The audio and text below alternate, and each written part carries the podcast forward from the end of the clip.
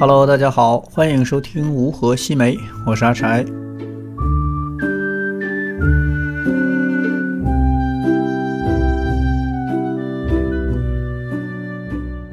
今天是正式节目当中的第一期啊，因为我们要做一个书籍类、一个阅读类的博客，所以第一本给大家带来了一本李沧东的《陆川有许多份》。其实作者本身，我相信大家都很熟悉，是韩国导演李沧东。但是这本书要远远早于他在做做导演的时候。其实这本书是李沧东在一九九二年出版的一本中短篇的小说集。他也因为这本书获得了韩国日报的创作文学奖。那在获得奖的第二年，他才进入了电影界。随后呢，他就转型，并且成为了国际知名的电影大导演，也就是我们非常熟悉的，呃，《燃烧》的导演。《燃烧》就是前段时间刘亚仁的，呃，我们风口浪尖的刘亚仁主演的一部一部非常非常精彩的一部电影，也欢迎大家可以去看一下啊。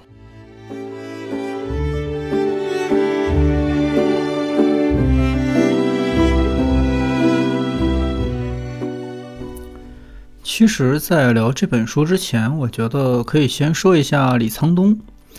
嗯，大家对于李沧东比较熟悉的，肯肯定是他的电影，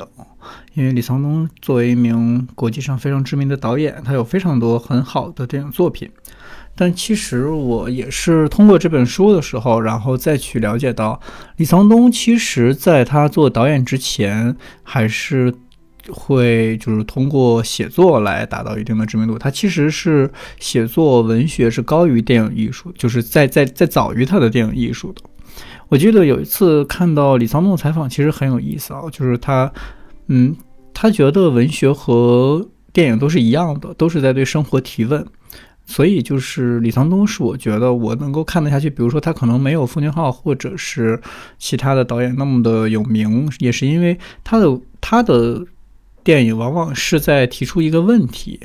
其实他会觉得，不管是文学还是电影，都是对生活的世界提出一些问题。所有的艺术都是一种提问。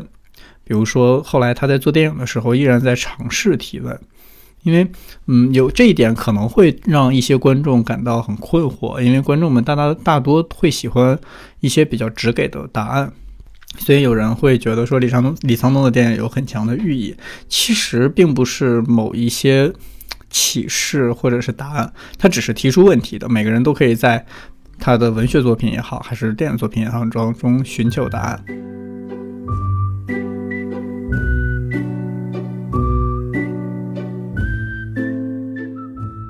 我们说回这本书，这本书其实是一篇中短篇的小说集，它一共包括了五篇的内容，是比如说《真正男子汉》、《龙川白》、关于命运，还有他的同名短篇小说《陆川有许多份》，以及最后的一个中短篇小说吧，《天灯》。其实大多数人可能都没有，不一定会读过《陆川有许多份》这一本书，我可以先简单给大家介绍一下。这本书其实是李沧东对于光州事件乃说整乃至说整个韩国的社会运动的一个描绘，但是比较有意思的是啊，他描绘的并不是在社会运动当中担角担任主角的那些人物，也不是在整个历史潮流当中起到决定性任作用的那些人物。这里边其实主角他把目光放在了运动参与者的一些朋友啊、亲人啊、同学呀，甚至是那些对于运动这。本身持有一些反对意见的人物，我觉得这部小说很有意思的地方啊，就是它并没有完全的按照伤痕文学或者说是类似于那种新闻纪实的小说的写法，而是在一篇短篇小说里给你呈现不同立场的人对于同一件事情的一个看法，就是说他完全没有跳出来指责说谁是对的谁是错的，而是把问题留给读者去思考。嗯，让读者能够站在不同的角度，根据不同的人物经验和过往的情绪的叠进，去做出呃做出不同角度的评判。其实这个是比较有趣的。比如说，在他的同名的短篇集，呃，同名的短片《陆川有许多份》当中，他其实会让你去思考说，嗯，一个革命运动者吧，他可能是一个非常体面的逃亡状态。那相比另一个人。没有这些就是牢狱之灾，但是是在艰难的活着，它是一个不太体面的状态。到底哪一个状态是值得我们去追求的？哪一个状态应该是被指责的。这就是我刚才提到这部小说其实很有意思的地方，就是李沧东他对于我们提刚才说到的这些生存的困境和追理追理理想追求的矛盾，甚至说是道德上的困境，是挺值得探讨的。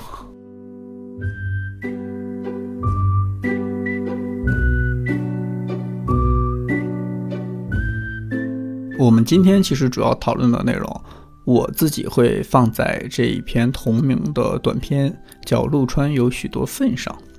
其实可以给大家稍微做一个情节的引导吧。其实，在这部短片当中，有一对非常主要的矛盾。其实可以，嗯，简单给大家说一下这一部同名短片的剧情。哦，下面可能会涉及到一些剧透啊，因为我确实，如果在不涉及剧透的情况下，很难把这本书能够摊出来跟大家聊一聊，因为毕竟还有很多人其实是没有看过的。这本书很有意思，是因为我很喜欢它其中的同名短片，就叫做《陆川有许多粪》。然后它的故事呢比较简单，是的主人公叫做俊直，然后俊直他其实是一个从小到大很努力向上，然后。呃，被生活可以说是被生活完全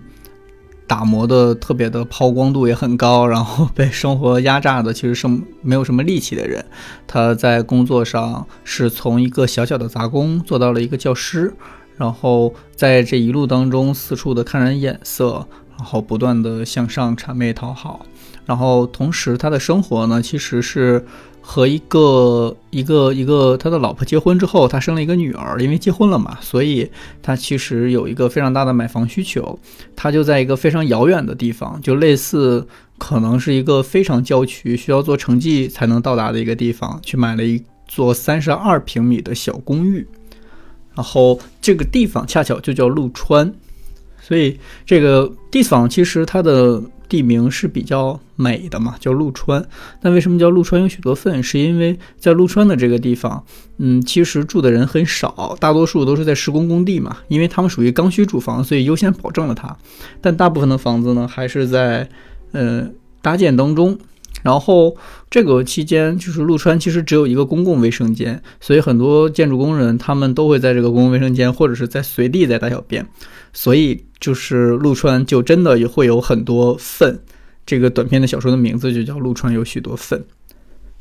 呃，这是主人公俊直的背景，然后故事呢是开始于某一天，俊直的弟弟文宇来到了他们的家，然后他的弟弟其实是一个完全跟他相反的一个人，是一个很阳光、很完美，对于理想有非常执着的追求。然后学习成绩也很好，在首尔大学做学就是上学，然后参但是参加了学生运动，因为向往更完美的、更美好的生活嘛，参加了学生的运动，被通缉的这么一个人。他的弟弟的到来就完全打破了他生活的宁静宁静。这个时候，我们就引入了第三个人，也就是说俊直的的的妻子。嗯，其实俊直的妻子对于他们的生活呢，会有一些简单的要求，比如说他们需要一个大的鱼缸，他觉得这个鱼缸才能代表着生活的。呃，一个生活的状态，其实是我们理解的生活的仪式感嘛。然后，但是在俊直的弟弟来到家里之后，最开始的时候，他妻子是不太理解的。比如说，你带了一个人回来，为什么没有提前告诉我？然后现在家里这么小，怎么住啊？就像好像说家里突然来了一个穷亲戚一样嘛。但第二天，其实他的妻子就有所改观。他的弟弟其实是他同父异母的弟弟。就是是他父亲在出轨家学校的女老师生的一个孩子，是他的弟弟，然后塞给他母亲。俊直的母亲本人还是一个特别粗俗，然后就是完全在解决家庭温饱，不在乎尊严的一个女人。然后说回来，这个俊直的妻子呢，在第二天对他弟弟有非常大的改观，觉得他弟弟阳光向上，甚至觉得他弟弟唤醒了他对于生活的，呃，已经死去的渴望，就是。其实他的这个妻子在最开始的时候其实是看不上俊直的，后来突然有一天就答应嫁给俊直了。其实，在这个过程当中，也我觉得是还依然是看不上他，觉得他可能得过且过吧。然后在主人公弟弟到来之后，他的妻子好像重新燃起了对于生活的一些光亮的部分，觉得生活不应该是像跟俊直一样，每天除了生活就是生活，除了。在二十三平米的小公寓里，连一个鱼缸都没有。他觉得他的生活需要更多的火花，需要更多明亮的地方。恰巧俊直的弟弟可以满足这一切。所以故事就呃，这关于嫂子和弟弟之间，关于嫂子和小叔的故事，并没有继续下去。只是他弟弟的到来，给俊之整个生活一个非常大的打击和启示。他意识到，他跟他弟弟的。对他弟弟的嫉妒和讨厌是从小就带来的，因为他从小他弟弟可能就是一个一个伪光正的一个正面人物，包括他们小的时候，他妈妈带着他们去偷面包，然后也是因为他弟弟不愿意撒谎，或者是他弟弟呃出了一个什么疏忽吧，就是类似被老板娘发现，就是从小到大他对于弟弟都是有一点讨厌和嫉妒的，于是他就报警，就是因为他弟弟是。参加了学生运动，所以他就报警，警察来抓他弟弟。然后在警察马上就要抓他弟弟的时候，他突然也是良心发现，就拉起了弟弟就疯狂的跑。其实最后警察把他弟弟抓住了，只是俊植这个时候就摔倒在陆川的粪便里，觉得那那些粪便那一刻就像他泥泞的生活，他又要回到这些粪便的生活当中去了。由此可见，就是出现了这一对主要矛盾，就是这个主人公的俊直，他其实生活在陆川。陆川是有一个非常文艺的名字，但其实是代表了非常窘迫的一种生活状态。为什么叫陆川有许多份呢？是因为陆川这个地方还在，还是一片大荒地，然后周围有很很多就是在装修或者是在，呃，有一些建筑工地吧。然后却只有一个洗手间，所以陆川这个地方是出了名的，有非常多的人体的排泄物。然后这个主人公也因为他有精神肠炎，所以他大部分的时间都是需要去上厕所的，就是在他他大部分时间都是需要在卫生间的，所以他也就是也不得不加入到许多份的行列。所以这这一对的主要矛盾，其实就是主人公的俊直，他是生活在陆川，然后在一个非常窘迫的生存存的环境里。他的性格是自卑又非常敏感，因为他从小跟他妈妈长大嘛，他妈妈是一个把温饱看得要比精神看得要比高尚的生活更重的人。比如说，他妈妈为了一些能更好的卖卖卖紫菜包饭呀，比如说他省去上厕所的时间，就就就把那个。屎拉在他小摊儿旁边，类似这样的工这样的事儿吧。所以，呃，这个主人公的俊直，他其实本人也是一个会将温饱生活看得非常重要的一个人。所以他从小自私、那自卑又比较敏感。然后他为了养家糊口，然后在职场当中四处的需要看人眼色。那他的弟弟呢，就是矛盾的另一端。他是一个非常有文化的大学生，是非常像像像他们父亲的一个一个人。他非常的纯真，他关心民主，热心政治，但是就有一点理想主义，因为正直而失去了自己的生活，他也不顾自己的家庭，然后每天在空谈理想，成为了一个我们可以叫做一个白日理想家吧，就是这样的一对主要矛盾。其实他弟弟的这个性格特点也是俊直，我们主人公特别特别讨厌，而且我个人感觉是有一点嫉妒的成分在。因为俊直是完全不可能把精力分散给这样看起来很正确的事情上，因为仅仅是生存，他就已经需要拼尽全力了。在这一篇小说当中，其实有两个细节我是印象比较深刻的，是给我最大最大的共鸣的，就是一个说在地铁里面，这个主人公要去买金鱼，他要买金鱼缸。然后他买了金鱼缸之后就省钱嘛，坐地铁要回去，他就举着金金鱼缸，然后举着金鱼，那个人挤人的那个场景，我觉得看到那个描述的时候，我非常的熟悉。那个书的腰封上啊有一个评论，就是叫“东亚叙事是一场宏大的集体记忆”，那个场景立刻就击中我，就是我会想起来，在刚刚工作的时候，在北京上班，在北漂的时候，那个时候住在一个稍微。呃，人特别多的地方啊，就是每天坐地铁，早上的时候就是人挤人，你没有死死的撑住那个地铁的门的时候，你是不可能，就是你一定会被挤下去的，或者说是就是非常难上来的，就是整个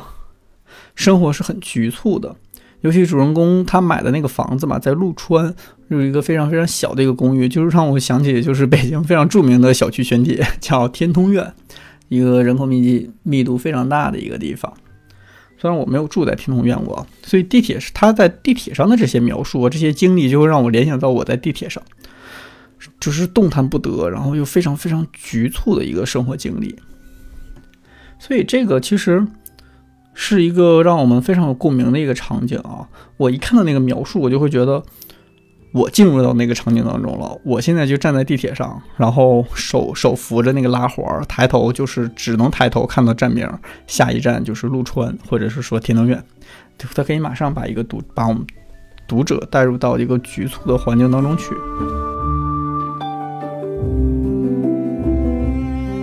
第二个我印象比较深刻的就是。就是故事的最后吧，主人公他举报了他的弟弟，然后他自己也倒在了粪便里面，就是浑身沾满沾满了粪便，他非常绝望。最后结局肯定不是一个非常好的结局嘛，因为他弟弟被抓走了，然后他的家庭呢不知道要怎么继续，他妻子跟他的关系他也不知道要怎么继续去发展了，他自己又在一个特别特别落魄的一个环境下，因为浑身都沾满了粪便，但是他只能回家。就是非常绝望吧，但我觉得还还有一点点安慰，就是你会想到他已经沦落到这个地步了，好像生活也没有办法更坏下去了。他还可以回到那个就是看起来已经比较破碎的家庭当中，就他努力赚钱的家，他还可以回去。就这是我在之外读到的一点点的安慰的内容。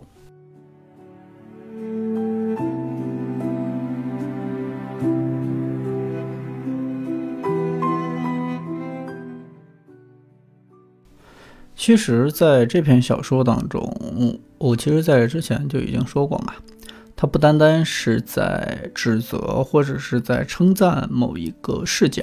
他还提出了另一个视角，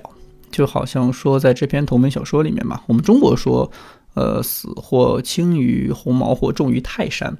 那这种思考就是一个重的生活和一个轻的生活相比，那重的一定就要比轻的要高尚吗？其实，在这篇小说里面，他树立了俊直和文宇这两种截然不同的人生路径，但完全没有真正的歌颂某一方。比如说，很有意思的是啊，是在小说里面，其实对俊直和文宇他们两个的父亲有一段非常辛辣的讽刺，因为他们父亲就是和文宇完全相同的一个理想主义者，把自己的高尚生活看得比什么都重要，比温饱还要重要。这句话是什么呢？他的讽刺这句话就是说，他说他们这种人十分博学。比任何人都深谙世界的运转原理，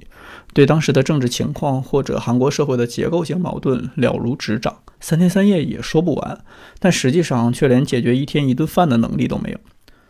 这段话有意思的是什么呢？其实这段话会涉及到李沧东对自己个人父亲的一点微妙的讽刺，因为作者其实李沧东的父亲其实就是一个左翼的参与者。他同样热衷政治，然后在日常的家务劳动中呢，实际上是他的母亲承担了养家糊口的这个责任。所以，作者李沧东在小的时候，他思索的一个问题就是，相比于他父亲这样参与高尚的运社会运动的这样的生活，他母亲这样这种承担日常的劳作的生活就一定会更轻一些吗？我觉得这是一个很有意思的一个问题啊，就是。嗯，在主人公俊直心里，他一直有一个不满，就是他觉得他一路走来非常的不容易。他买了一个二十三平米的公寓房，然后倾尽了所有的家产，然后可能他一辈子的努力的成绩都在这里了。但是好像在他的妻子的眼里，他就是没有梦想的。他的弟弟就是有梦想的，就好像说在为这个国家的民主奉献是一种更、更、更值得的、更高尚的、更、更应该被称颂的生活。其实我我觉得就是这种不满啊，在在他的个人经历当中，以及他在序言当中也是有一些体现的。就像李昌李沧东在序言当中有一段话，说这部小说集里的故事反映了我写小说的那个年代的韩国的现实。不过我想描写的呢，不仅仅是压制个人生活的现实，还有与现实的痛苦做斗争，同时寻求个人生活的意义的人物形象。我认为这才是文学或者电影应该表达的最本质的东西。所以李沧东是一个镜头语言大师嘛，包含我看这部小说的后记里面，他有一句话就是说，他说向追求真正价值的小说探索。我自己也在想哦，李沧东后来去拍电影，那但可能在他心里，无论是写小说还是拍电影，都在追求他认为真正有价值的文学的内容。